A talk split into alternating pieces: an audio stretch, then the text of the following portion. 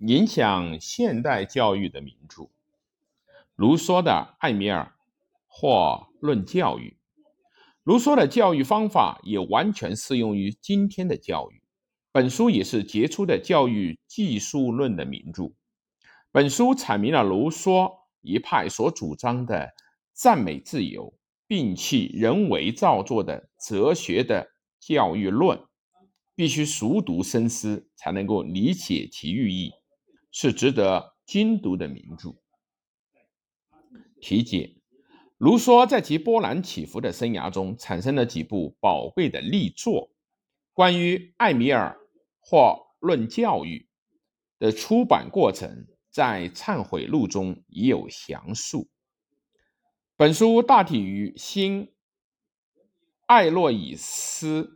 社会契约论同时期自笔，完成于一七五五年。这一作品的独特性在于对自然和社会、自然人和社会人的对立、自然的优越地位等问题，发展了卢梭自《论学问与艺术的进步是否有助于敦风化俗》一书以来一贯主张的观点。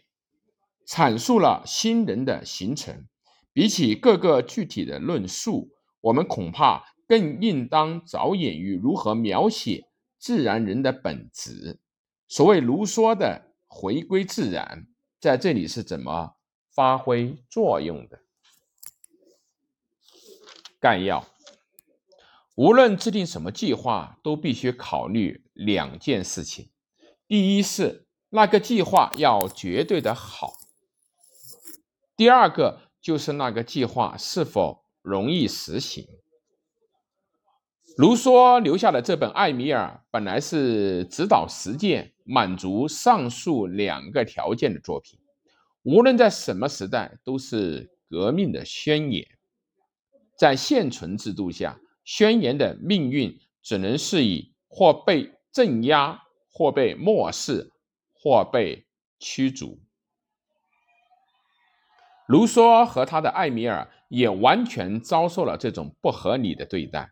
出自造物主之手的东西都是好的，而一到了人的手里，就全都变坏了。这本书的这个开头确实是向时代的文明所做的果敢的挑战，而这正是本书的。基本命题。本书由五卷组成，全书的主题是使一个叫做艾米尔的孩子如何适应自然教育。各卷的主要内容与艾米尔的发展阶段相对应。第一卷是乳儿期，第二卷是幼年期，第三卷是少年期。第四卷是青春期，第五卷是对艾米尔的伴侣苏菲的教育及论述女子教育。我们生来是软弱的，所以我们需要力量；我们生来是一无所有的，所以我们需要帮助；我们生来没有辨别能力，所以需要。判断的能力，我们生来不具有的东西，我们长大之后所需要的东西，全都是由教育赐予我们。这种教育，我们或是受之于自然，或是受之于人，或是受之于事物。我们的才能和器官的内在的发展，是自然的教育。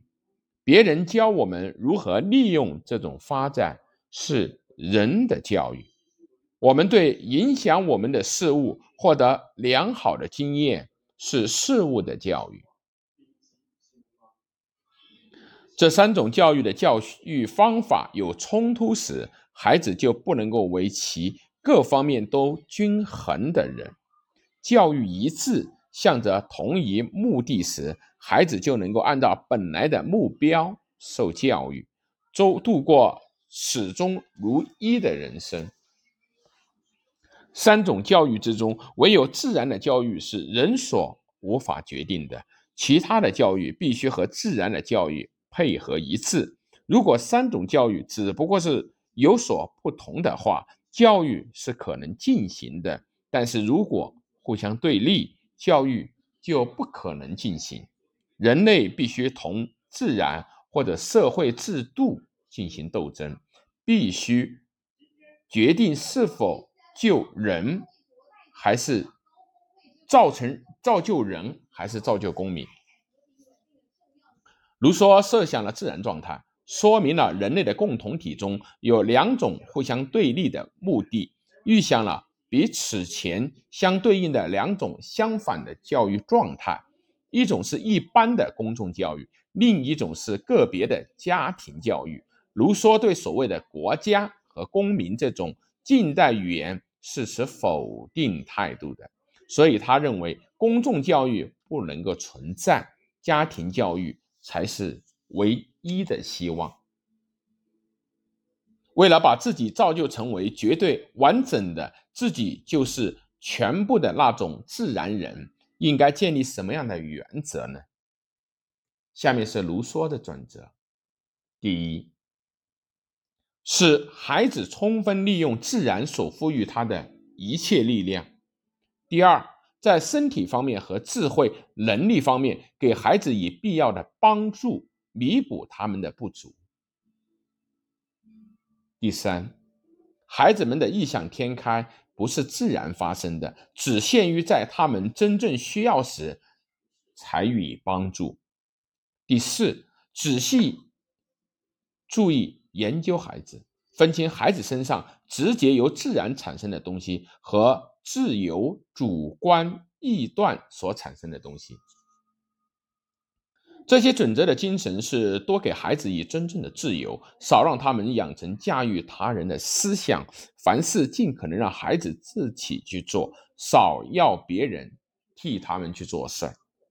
卢梭在列举了上述教育原则之后，又提出了每一个发展阶段需要研讨的事情，从哪一卷开始读都可以。卢梭凝视着孩子，他的眼睛是温和、尖锐而广阔的。完全可以不去介意他的若干自相矛盾的地方，特别是鉴于第四卷的由于关于青年本质的记述是美好而且严肃的。此外，这一卷中所写的萨瓦省一个牧师的信仰自由，对了解卢梭的宗教观点和哲学是绝对不可忽略的。正因为这一章，卢梭。才被视为异端。卢梭的自然是极难理解的概念，现举他的一个说法如下：我们生来是有感觉的，当我们一议论到我们的感觉，我们便希望去追求或者避免产生这种感觉的事物。我们首先要看这些事物使我们感到愉快还是不愉快，其次是要看。他们对我们是不是方便适宜？最后则是看他是不是符合理性赋予我们的幸福和美满的观念。随着我们的感觉越来越敏锐，眼界越来越开阔，这种倾向就越来越明显。但是由于受到了我们的习惯的遏制，所以他们也就或多或少的因为我们的见解的不同。而有所变化，在产生这种变化之前，他们就是我所说的我们内在的自然。